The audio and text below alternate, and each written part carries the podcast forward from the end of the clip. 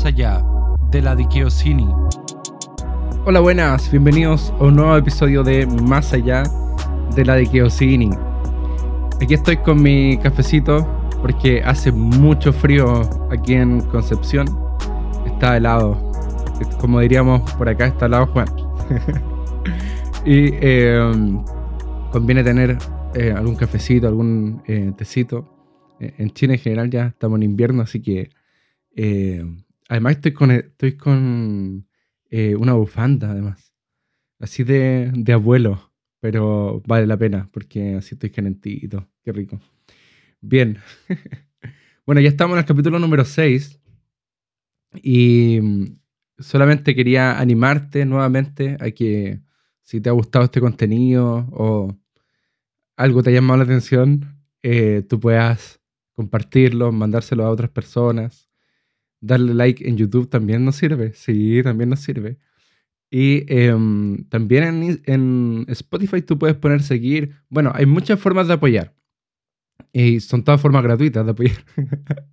Así que te invito a eso. Te invito a eso, a que eh, nos pueda ayudar a que este podcast pueda llegar a otras personas también. Em, tienen los, los links en mi perfil de Instagram, esavedra.bajo. Así que em, tienes todos los, medios de, para poder publicitarlo. Así que te quería animar a eso antes de comenzar. Bueno, te quería contar que este capítulo es, un poquito distinto a los demás, en el sentido de que eh, sigue un poco la línea de por qué nació el podcast. ¿A qué voy con esto? Con que em, con que este podcast nació, entre otras cosas, porque quería un espacio para eh, desahogarme. Quería un, espacio donde pudiera expresarme em, y, más o menos también, entre otras cosas, llevaron a que este podcast pudiera eh, comenzar a producirse o por lo menos tener la idea. Entonces, hoy día te quiero, más que, más que nada, plantear una reflexión que he tenido este último tiempo. Em, y, yo creo que puede servirte, puede servirte este desahogo. Yo creo que te puedes identificar conmigo en este desahogo. Así que si eso ocurre, genial. Porque la idea también es poder ayudarte y que esto sea eh, útil para ti. El título del capítulo de hoy es Todo saldrá bien. y mm, eh, lo que pasa es que en este tiempo este último tiempo no han sido tiempos fáciles para mí. Eh, han ocurrido varias cosas. Primero, eh, falleció un familiar hace poco. Em, han habido varios cambios en mi vida que de alguna forma en este tiempo me han hecho sentir un poco inestable, la verdad, la cual no me agrada del todo. También he tenido muchos pensamientos que me intentan sabotear, lo que hoy día en este tiempo eh, está como, eh, no, quiero decir de moda porque suena mal, pero ya, pero ustedes me entienden, de moda esa expresión autosabotaje. Y, esos pensamientos los he tenido mucho en mi mente últimamente. Em, a eso también, ¿por qué no sumarle la, la situación externa, eh, la situación nacional económica? está mala la cosa, con harta inflación. Bueno, yo creo que así en, en muchas muchos lugares del mundo está ocurriendo lo mismo. Y también la triste situación internacional con la guerra, yo creo que también me ha afectado como, bueno, obviamente lo que hemos visto en Ucrania, pero también en, otras, en otros países que de repente olvidamos, pero que están ocurriendo situaciones tan trágicas, tan aberrantes, que es imposible no quedar eh, como eh, exento de eso.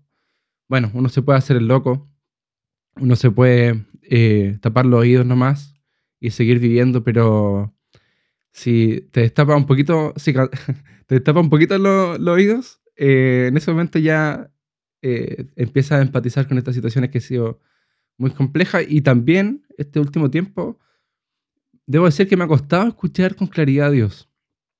Ha sido complejo eso. Mm, tampoco es que esté acostumbrado a que una voz del cielo me hable todos los días. No, no es eso. Pero sí estoy acostumbrado a tener ciertas convicciones eh, sobre las cosas que tengo que hacer y me ha costado en este tiempo poder generar esas convicciones. Entonces, en medio de todas estas cosas que a lo mejor tú te puedes identificar con alguna, eh, situaciones familiares también, eh, últimamente, bueno, lo que te comentaba de, de, familiar, pero además otras situaciones familiares quizás tú te puedes identificar con eso.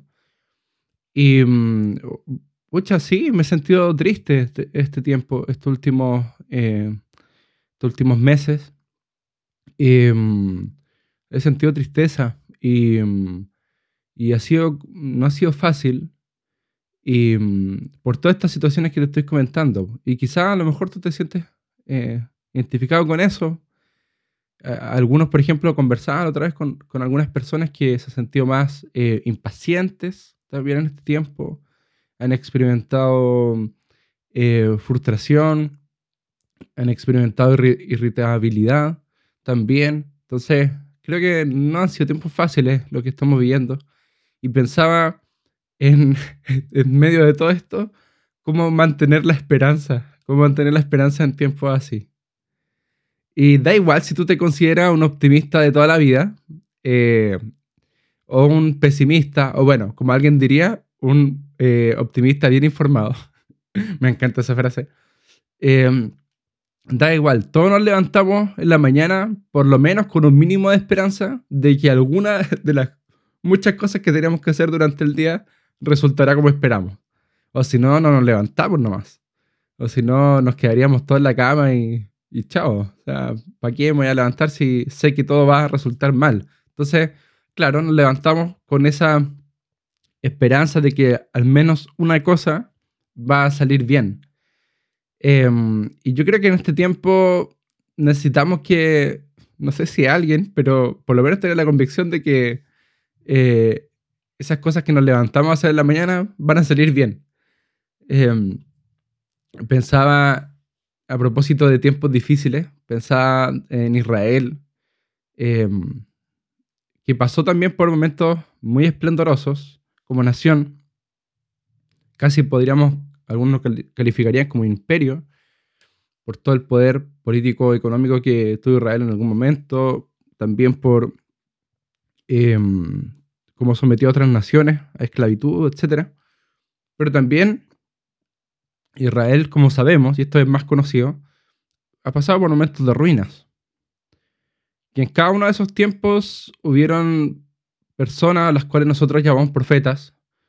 Y es chistoso porque cuando nosotros pensamos en un profeta, probablemente pensamos en alguien que nos reta, que nos exhorta o que nos dice que estamos mal o que habla del futuro y que en el futuro van a pasar puras cosas malas. No sé si, yo por alguna razón tengo esa, esa visión, no sé si la compartes conmigo. Bueno, esos son algunos secos que, traemos, pero es súper extraño. pero cuando uno lee la Biblia, cuando uno eh, comienza a estudiar estos profetas, eh, bueno, además de, de, de, hablar algunas cosas malas eh, de Israel, también son expertos en hacer otra cosa. Y son expertos en entregar imágenes, imágenes al pueblo. Em, imágenes hermosas acerca del futuro para, para Israel eh, y, cómo al final las cosas eh, terminarán. Eh, eso es algo que podemos llamar la imaginación profética. Em, y vamos a, vamos a analizar algunos textos ahora de, mm, de personas eh, o de profeta, eh, en específico del profeta Isaías, que nos daba esta imaginación profética a través de sus relatos. Y, mm, y es súper interesante que estos profetas, como te decía, no solamente exhortaban, no solamente se enojaban, sino que mm, también entregaban estas imágenes en medio de tiempos difíciles para el pueblo. Em, y, y, quiero que lea esto, eh, o quiero que leamos estos versículos Em, con esa pregunta en mente que nos hacíamos al principio, que es cómo mantener la esperanza en tiempos así, en tiempos donde se ve todo medio complejo. Así que em, vamos a leer primeramente Isaías 2 y dice así, quiero que le pongan mucha atención porque es súper bonito estos pasajes, me gustan mucho. Dice, este es el mensaje que recibió Isaías, hijo de Amós, acerca de Judá y Jerusalén. En los últimos días, el monte del templo del Señor será la montaña más exaltada. Se levantará sobre todos los montes, y los rostros de la gente brillarán de alegría. ¿Te gustaría ver eso? Ay, me gustaría mucho ver eso. Sobre todo en, que las noticias, por ejemplo, eh, parte de las noticias sea como a las personas les está yendo bien, porque en las noticias vemos puras cosas malas, que es lo que vende al final. Em, y, también, bueno, es necesario que nosotros nos enteremos de eso, pero eh, que me gustaría ver un noticiario algún día en que veamos puras caras felices, puras eh, rostros alegres por lo que está ocurriendo. Yo creo que a todos nos gustaría ver eso, ¿cierto? El, el versículo 3 dice, muchos pueblos vendrán aquí y dirán, vamos al monte del Señor.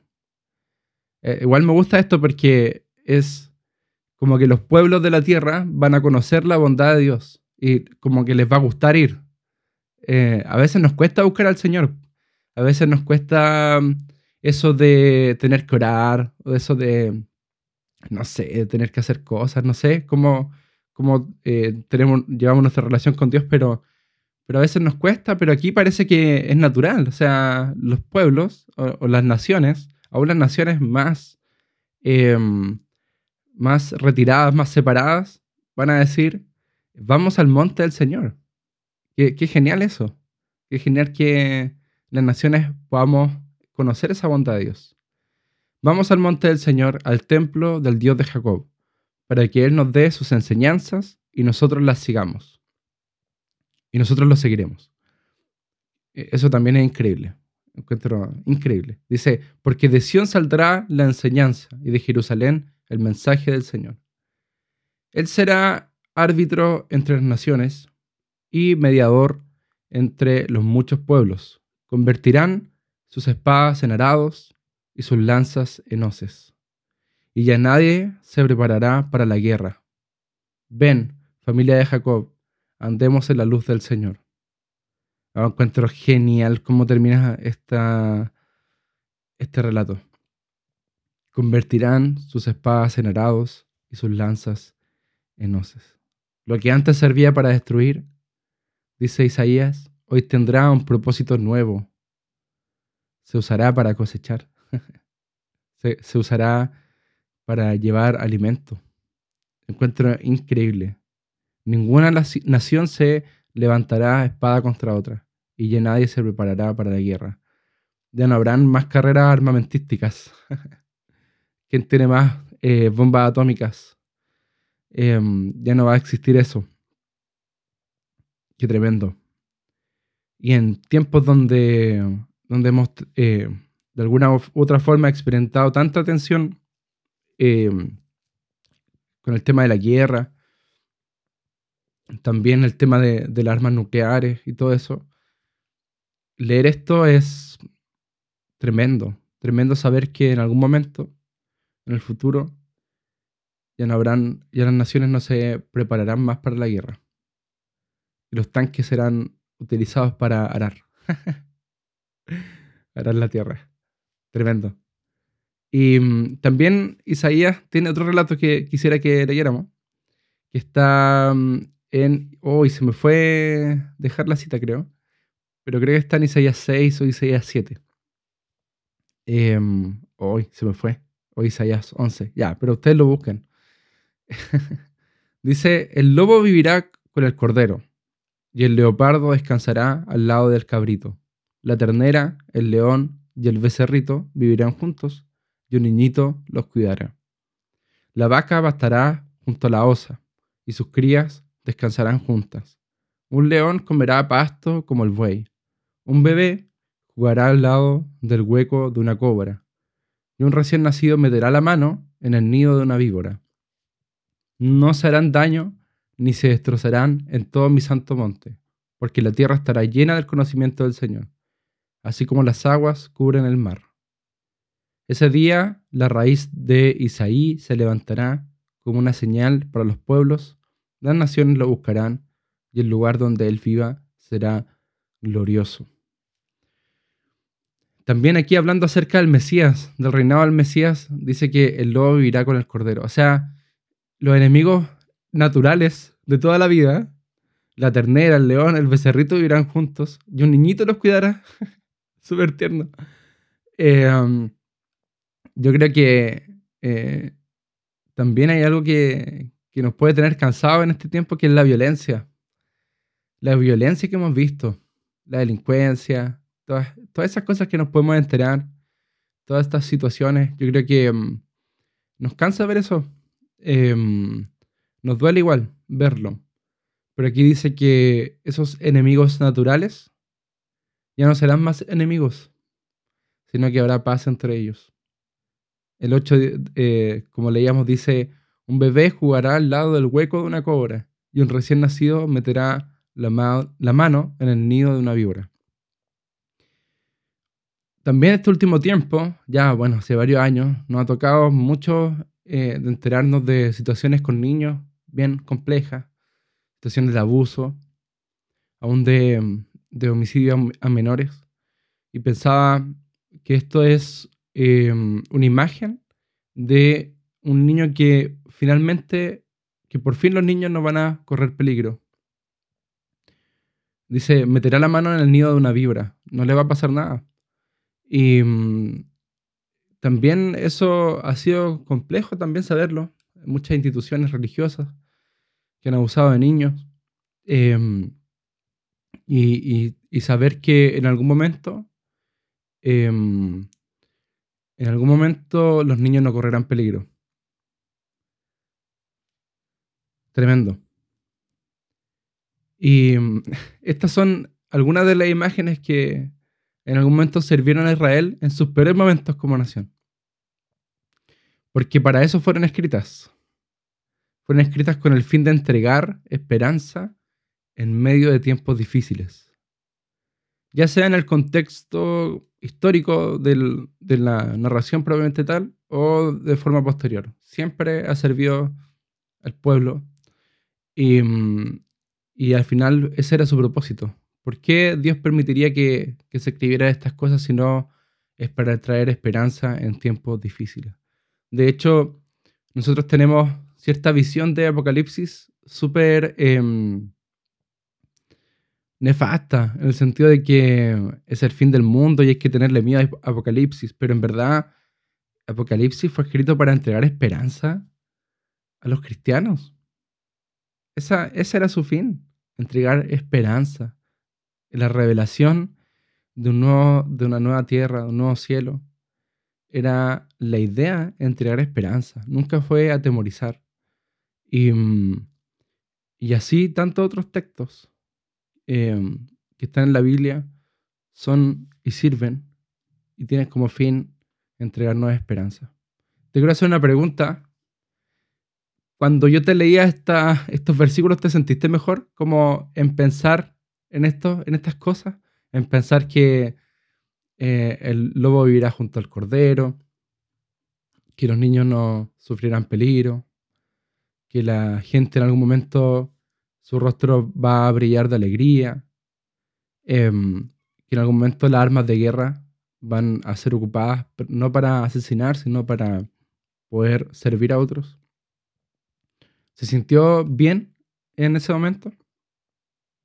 Bueno, justamente eso tiene que ver con la imaginación profética y la función es llevarte a ese lugar.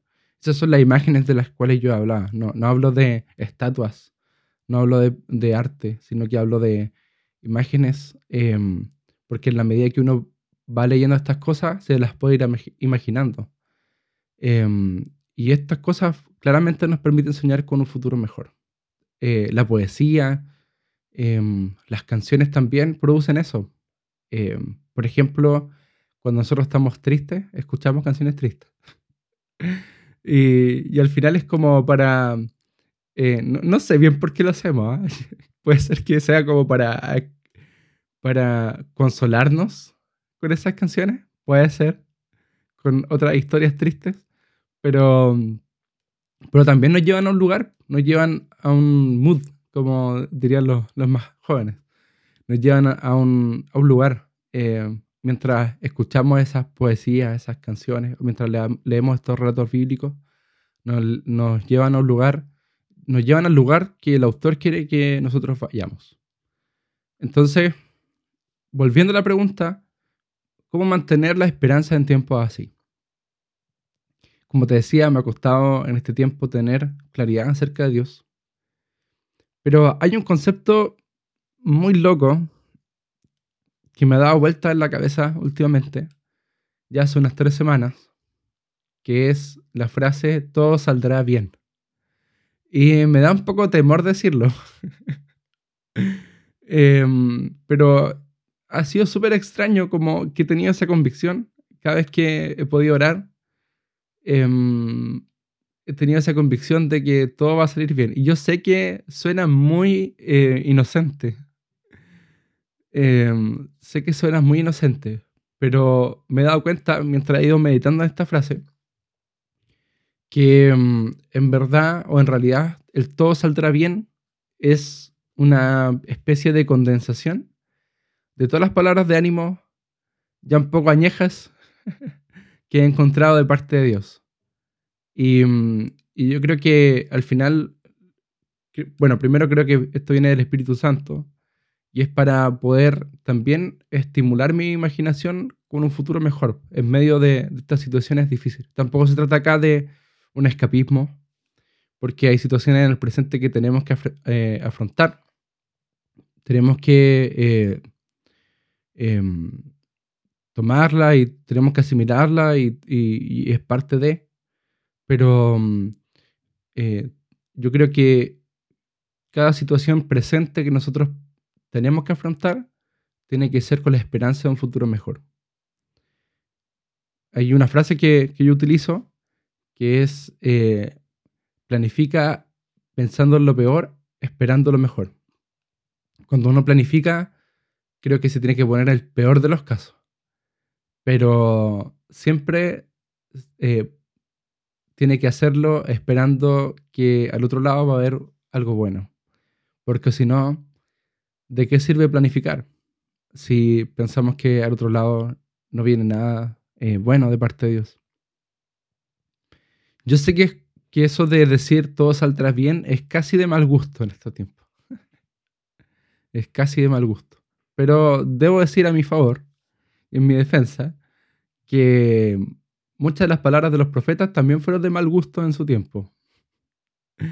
Eh, por ejemplo, eso de convertir la espada en asadones o sea, eso, eso es tremendo porque en medio de em, todo lo que está ocurriendo con, con, los imperios de ese tiempo, uniones estratégicas, políticas para poder defenderse de esos imperios, ese era el contexto de Israel. O sea, aquí no había paz en ese momento. Y las armas eran una buena, eran algo razonable y algo bueno. Y que Isaías dijeron, dijera que las espadas se van a convertir en asadones, o sea, eh, en ese tiempo yo creo que era casi para decirle que estaba loco, o sea, ¿de qué estás hablando? Eh, métete en el proyecto, lo hubieran dicho Isaías, de mal gusto, totalmente. Pero creo que en estos tiempos es donde Dios nos tiene que inspirar a ver el futuro de forma distinta. Sea como sea, medio de tanta basura, tanta violencia, problemas personales. Necesitamos que Dios nos enternezca con palabras de ánimo. Me pasa eso cuando tengo esa convicción de que todo saldrá bien. Em, en este tiempo ha producido en mí como una especie de, no sé si estará bien dicho esto, pero como de ablandamiento. Em, como que ha ablandado mi corazón, como una especie de soft. Y, y, ha sido bueno, ha sido bueno tener eso en mente. Eh, la verdad es que yo no, eh, no quiero tener el poder de convencimiento para hacerte cambiar de idea acerca del futuro, em, pero sí quiero poder hacerte ciertas preguntas. Primero, ¿cómo estás visualizando tu presente y tu futuro? ¿Bajo qué lentes? ¿Bajo el lente del negativismo o del eh, pesimismo o bajo el lente de las promesas que Dios nos ha dado. Em, ¿Se parece el futuro que tú visualizas al futuro de Isaías? ¿Te pone en, el mismo, en la misma actitud? ¿Te pone en el mismo lugar? ¿En el mismo mood, como diría? ¿Lo hace? Em, y, y para terminar esta reflexión, quisiera decir algunas palabras que dijo Jesús. Encuentro genial a Jesús. Por eso siempre trato de citarlo. Dice, ¿quién de ustedes, si su hijo le pide pan, le da una piedra? ¿O si le pide un pescado, le da una serpiente? Pues si ustedes, aun siendo malos, saben dar cosas buenas a sus hijos, ¿cuánto más su Padre, está en el cielo, dará cosas buenas a los que le pidan? Bueno, en verdad no termina con signo de interrogación, con signo de exclamación. ¿Cuánto más su Padre, que está en el cielo, dará cosas buenas a los que le pidan? Está haciendo una afirmación ahí Jesús. Y, mm, y a veces em, creo que mm, tenemos que ser concretos en, qué sentido. En el sentido de que si nosotros somos buenos, si nosotros podemos escuchar, siendo, siendo malos, siendo personas falibles, siendo personas que se equivocan, siendo personas que mm, muchas veces somos egoístas, si nosotros podemos escuchar al, al que está al lado, y podemos ser buenos con esa persona. Con mucha mayor razón, tenemos que pensar que Dios puede escucharnos y ser bueno con nosotros. Porque a veces el problema no es que no es la fe de, que si Dios puede hacer algo o no. El problema es la fe de que si Dios quiere hacerlo no lo quiere hacer.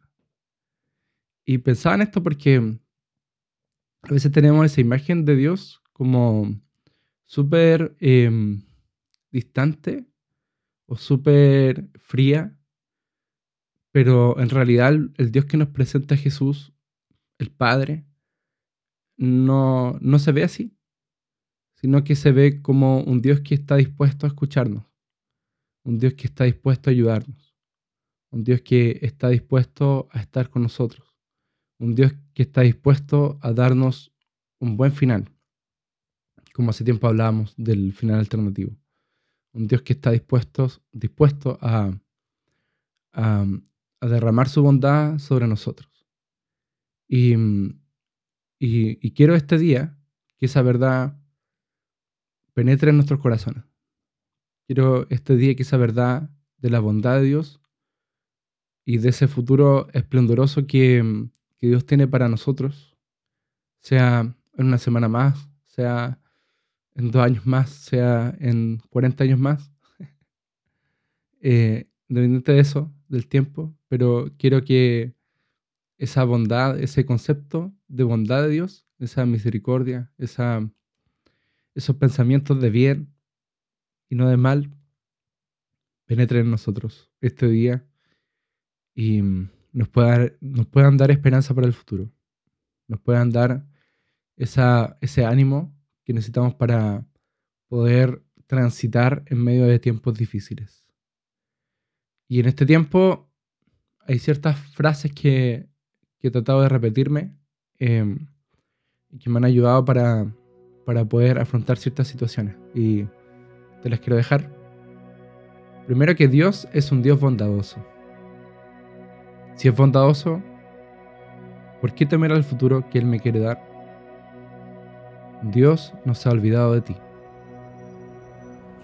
Dios te sigue escuchando. Dios ha escuchado tu llanto. Dios te sigue amando. Dios sigue contigo. El plan sigue en marcha. Todo saldrá bien.